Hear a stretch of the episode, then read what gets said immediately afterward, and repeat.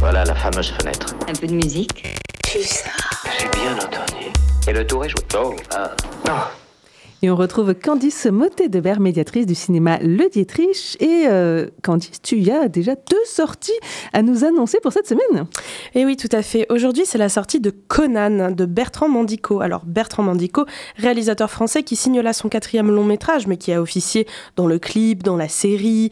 Euh, un réalisateur qui fait des œuvres qui ne ressemblent à aucune autre. Hein, il avait sorti Les Garçons Sauvages au Dietrich et puis également After Blue Paradisal l'année dernière. Alors, cette fois-ci, Conan, qui sort aujourd'hui. Oublions Arnold Schwarzenegger et Conan le barbare. Nous sommes sur un casting 100% féminin, extrêmement féroce. Hein. Bertrand Mandico a toujours mis en avant les actrices dans ses films.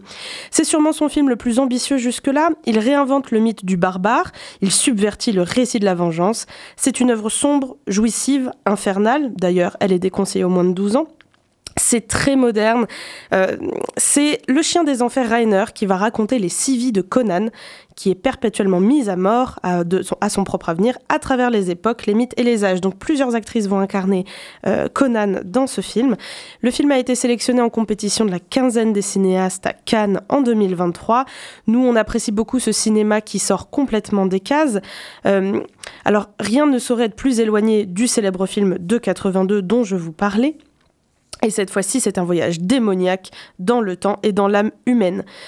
Le... Les critiques de Ciné Europa nous disent l'héroïque fantasy à la sauce Bertrand Mandico ne laisseront, c'est certain, personne indifférent. On vous invite à venir le voir dès aujourd'hui à 21h et deux fois par jour pendant tout le programme du mois de décembre. Et puis il y a le dernier Scorsese. Et bien sûr, le dernier Scorsese, alors qui est sorti déjà il y a trois semaines dans toute la France. Et au moment où il quitte les autres salles, eh bien nous, on décide de le prendre parce que on n'a pas le temps de voir les films s'il ne reste que deux semaines en salle. Alors venez voir le nouveau drame historique de Martin Scorsese, Killers of the Flower Moon, adapté euh, du roman euh, du même nom alors, cette fois-ci, euh, il va faire un retour euh, absolument gigantesque avec une fresque qui dure 3h25, hein, je tiens quand même à le préciser. Ces deux muses euh, sont ici Robert De Niro, son acteur fétiche depuis les débuts de sa carrière dans les années 70, et Leonardo DiCaprio, qui est son acteur fétiche plutôt de, de sa deuxième partie de carrière, hein, après, à partir de 2010. Cette fois-ci, il les réunit. Et surtout, on ne parle toujours que d'eux. Mais il est temps de parler de Lily Gladstone, qui est l'actrice principale du film, qui je mets ma main à couper gagnera l'Oscar de la meilleure actrice, qui est d'ailleurs une actrice très engagée, qui s'est battue aux côtés des acteurs et des scénaristes pendant toute la grève en Amérique, qui s'est bien terminée pour eux. Alors, au début du XXe siècle, le pétrole apporte la fortune à un peuple amérindien Osage, qui vivait sur des terres où il y avait du pétrole. Du jour au lendemain, ils deviennent le peuple le plus riche du monde. Leur richesse va aussitôt attirer la convoitise de blancs, peu recommandable.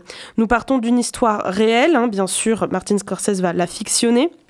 On est sur un film euh, au temps long qui, qui, qui est traversé de plein de références au film de mafia, bien sûr.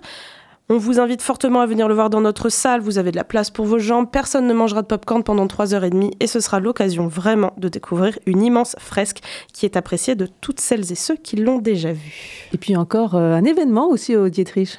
Et oui, pour terminer, lundi 4 décembre à 21h, on vous propose notre nouvelle Diète Trouvaille, hein, toujours un film de patrimoine qu'on met en avant dans nos programmes. Cette fois-ci, on se fait plaisir à Noël. Mon nom est personne, une comédie western de Tonino Valeri qui est sortie en 73 avec l'immense acteur comique Terence Hill et Henry Fonda, grand acteur de western.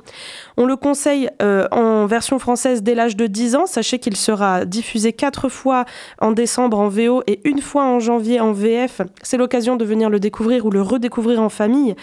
Et donc vous verrez l'histoire d'un jeune aventurier nommé Personne, bien sûr en référence à la mythologie.